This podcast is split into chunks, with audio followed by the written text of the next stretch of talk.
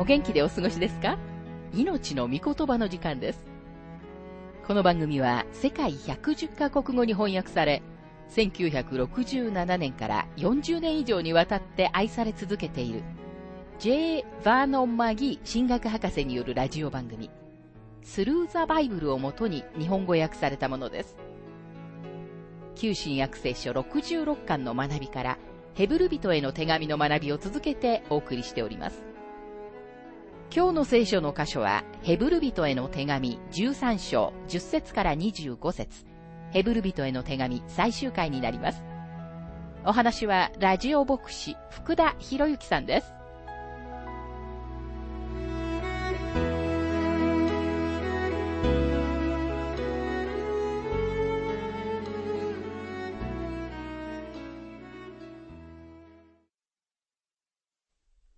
さて、いよいよヘブル人への手紙の学び最終回になりますが、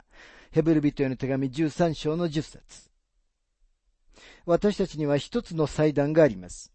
幕屋で使える者たちには、この祭壇から食べる権利がありません。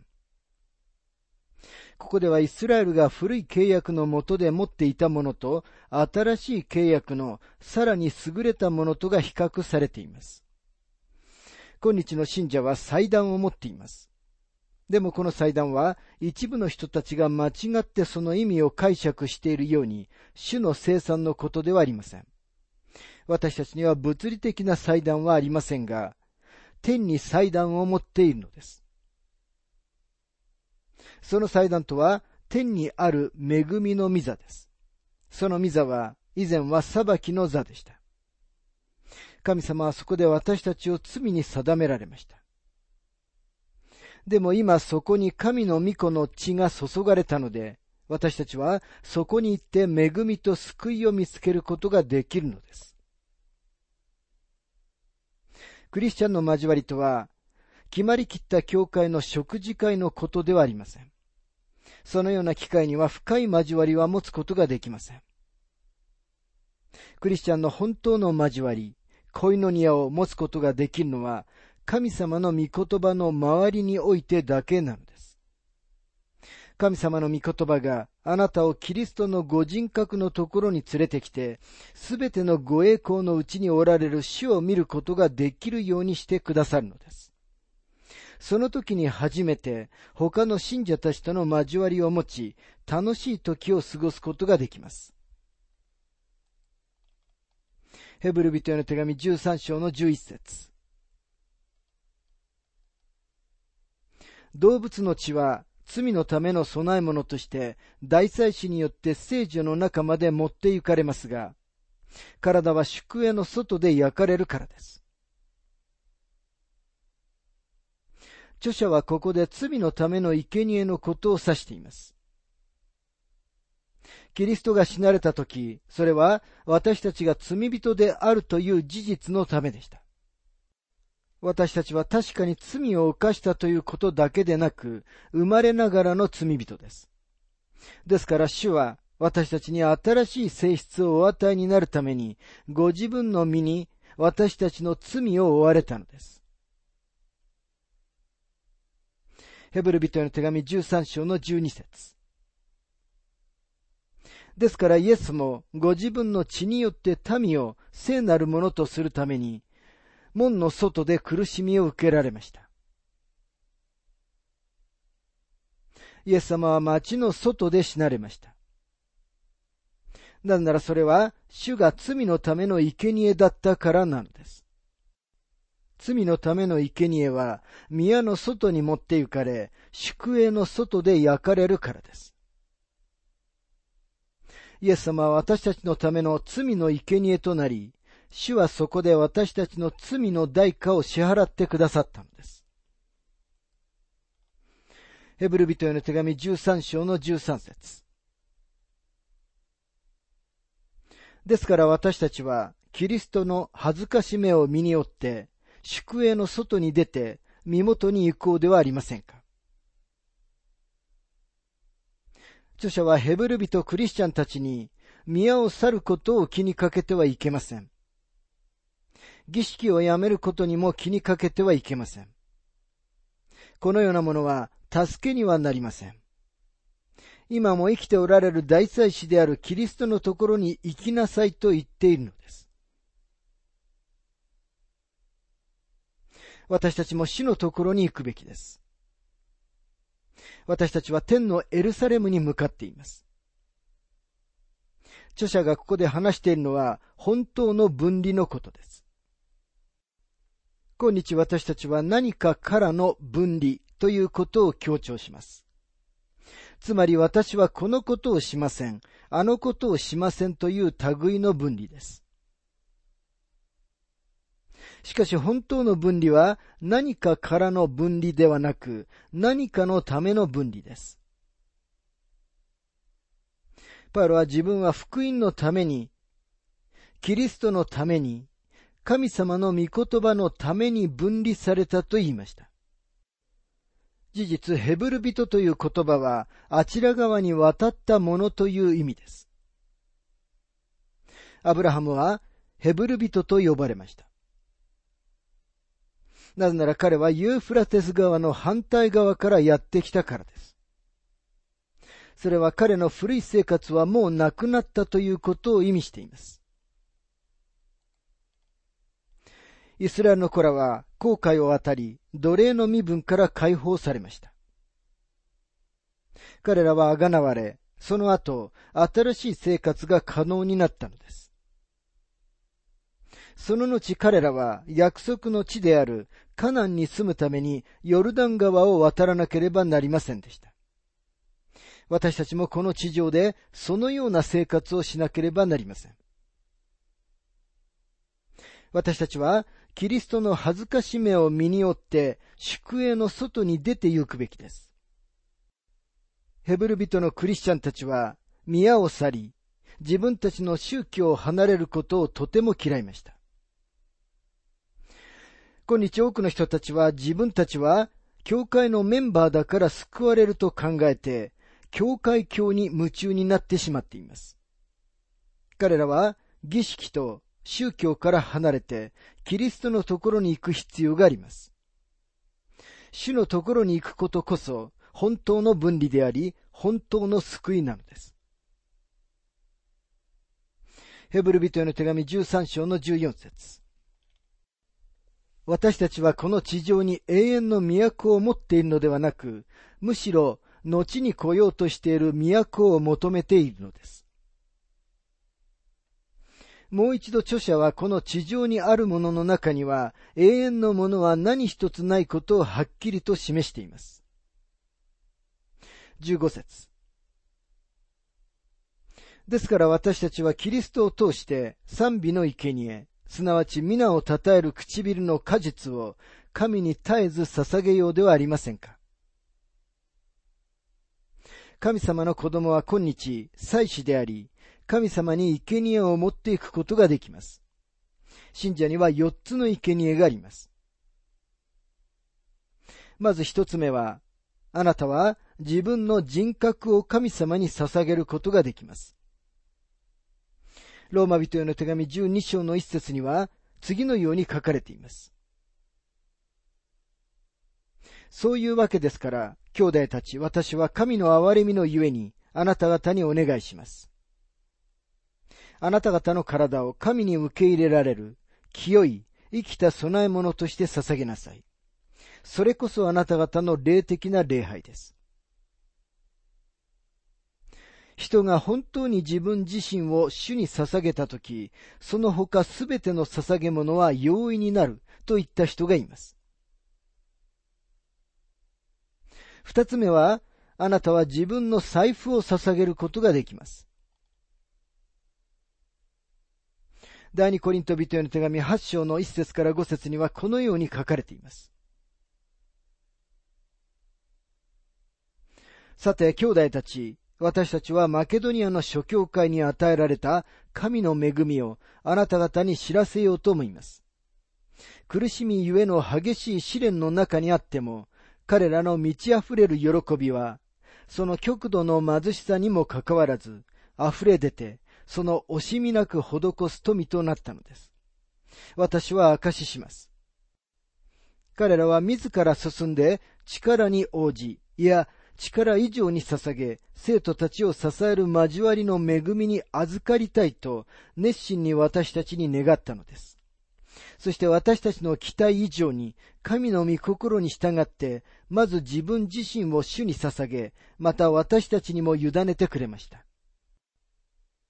もし主があなたの財布を所有しておられないのなら、主はあなたも所有してはおられません。最後にあなたは、実践の生贄、あるいは良いことをすることの生贄を捧げることができます。そのことは次の説に書かれています。ヘブル人への手紙13章の16節善を行うことと持ち物を人に分けることとを怠ってはいけません。神はこのような生贄を喜ばれるからです。あなたがその一かごの果物をみんなが忘れてしまっている親愛なる一人ぼっちの病気をしているあの神様の子供に持って行ったとき、あなたは神様に生贄を捧げている祭司だったのです。主はそのことを喜ばれました。あなたがそのようなことをしたことを主は楽しまれたのです。マギー博士はご自分の経験を次のように述べています。自分が重病で床に伏せっていたとき、私は自分よりももっと悪い状態にいる人たちから多くの手紙を受け取りました。彼らは優しい手紙を書いてくれました。その一つ一つが神様に捧げられた素晴らしい生贄だったと思います。そして多くの人たちが確実な方法で私を助けてくれました。それらもまた神様が喜ばれる生贄だったと思います。もしキリスト教が実際に靴を履いて歩き回って愛の奉仕を実践するのでないならば、全く何の役にも立ちません。主イエスは天で神様の右手におられます。主は教会の頭としてそのところにおられるのです。でも主の足はこの地上のタイヤが道に接するところ、つまり実生活が存在する場所にあるのです。主はキリスト教が靴を履いていることを望まれます。そして主はあなたの靴を履いて歩みたいと願っておられるのです。ヘブル人への手紙13章の17節あなた方の指導者たちの言うことを聞き、また服従しなさい。この人々は神に弁明するものであって、あなた方の魂のために見張りをしているのです。ですからこの人たちが喜んでそのことをし、嘆いてすることにならないようにしなさい。そうでないと、あなた方の益にならないからです。これと同じ考えが7節に出てきました。もしあなたの牧師が神様の御言葉を教えている神の人であるなら、牧師があなたに語ったように、あなたは神様の御言葉に従うべきです。神様の御言葉を聞いておいて従わないよりも、神様の御言葉を聞かない方がましというものです。ヘブル人への手紙13章の18節私たちのために祈ってください。私たちは正しい良心を持っていると確信しており、何事についても正しく行動しようと願っているからです。私たちのために祈ってくださいと書かれていますが、明らかにこの書簡を読んでいる人たちは、著者を知っていました。そして私は、この著者はパウロだと信じていますと、マギー博士は述べています。またここには、私たちは正しい良心を持っていると確信しており、と書かれています。正しい良心、つまり神様の御言葉によって啓蒙された良心を持って、夜、枕に自分の頭を横たえるのは素晴らしいことです。残念ながらとても多くの人たちが光の中を歩んではいません。光の中を歩むことについて、ヨハネは次のように述べています。第一ヨハネ一章の六節から七節もし私たちが神と交わりがあると言っていながら、しかも闇の中を歩んでいるなら、私たちは偽りを言っているのであって、真理を行ってはいません。しかしもし神が光の中におられるように、私たちも光の中を歩んでいるなら、私たちは互いに交わりを保ち、御子イエスの血はすべての罪から私たちを清めます。ヘブル人への手紙13章に戻りますが、19節またもっと祈ってくださるよう特にお願いします。それだけ私があなた方のところに早く帰れるようになるからです。この説の言葉もまた、パウロがこの書簡を書いたのだと思わせます。明らかに彼はこの時点で牢に入っており、彼はこれらヘブル人のクリスチャンたちに、私は帰って行ってもう一度あなた方に会いたいのですと言っています。結局のところ彼自身もヘブル人だったのです。さて、祝祷にやってきました。20節から21節永遠の契約の地による羊の大牧者、私たちの主イエスを死者の中から導き出された平和の神が、イエス・キリストにより、見前で御心にかなうことを私たちのうちに行い、あなた方が御心を行うことができるために、すべての良いことについて、あなた方を完全なものとしてくださいますように。どうかキリストに栄光がいよいよ限りなくありますように。アーメン。ここでは主イエスは大牧者と呼ばれています。詩編22編では、主は良い羊飼いとして示され、そしてヨハネ10章の11節では、主がご自分のことを良い羊飼いと呼んでおられます。良い牧者として、主はご自分の命を羊のために与えられました。大牧者として主は羊を完成させ、立て上げてくださるお方です。ここと詩編23編にそのことが書かれています。主は私たちを憩いの右輪に導かれ、牧草が良質で、緑で柔らかいところ、つまり神様の御言葉のところに連れて行ってくださるのです。それから詩編24編には、主は大牧者、牧者たちの頭として示されています。また、第一ペテロ5章の4節には、そうすれば、大牧者が現れるときに、あなた方はしもぶことのない栄光の冠を受けるのですと書かれています。主は良い牧者として過去に死なれました。そして今日主は大牧者です。そしていつの日か主はご自分の羊たちのために大牧者として来られるのです。主は百匹の羊から出発されました。そして主は天に何匹の羊を持っておられるようになるかお分かりでしょうかそれは99匹でしょうかいいえ違います。主は100匹全部の羊を持たれるのです。またここには永遠の契約の血によると書かれています。神様がこれまで結ばれた一つ一つの契約の基礎はキリストの血なのです。あなた方を完全なものとしてくださること、これがヘブル人への手紙の目的です。私たちはヘブル人への手紙6章1節にあるように、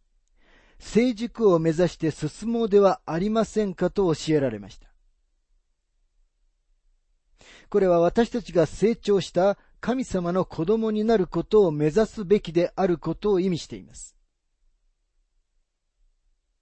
小さな赤ん坊がベビーベッドに寝かされているのはありえますが、でももしあなたが20年後に戻ってきて、彼がまだそこに寝ていたとしたら、その人は何かがとんでもなく間違っているのです。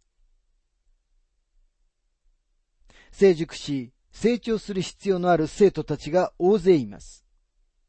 そしてヘブル人への書簡は彼らが成長することを助けているのです。あなた方が御心を行うことができるために、すべての良いことについてと書かれています。神様の子供にとって重要なことは何でしょうか？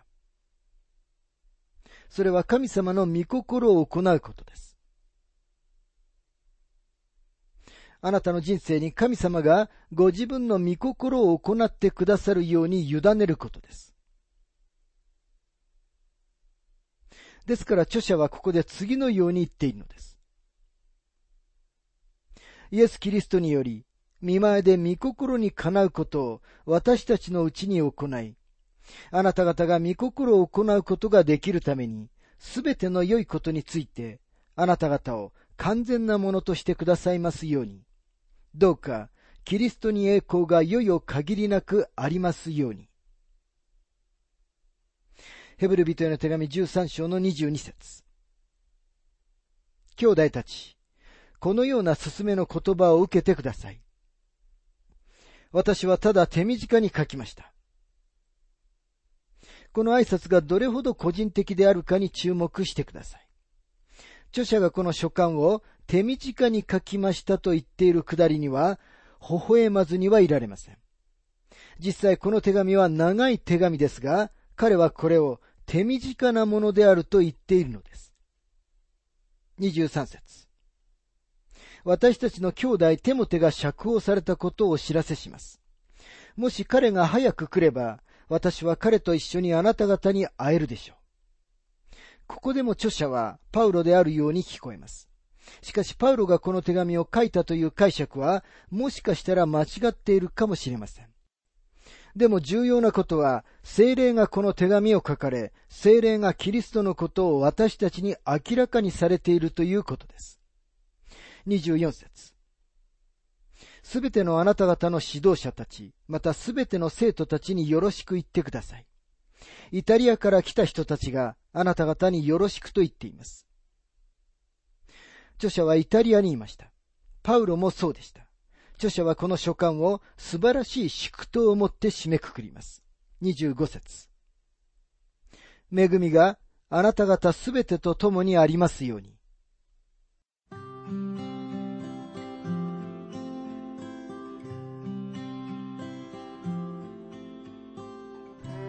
命の御言葉お楽しみいただけましたでしょうか？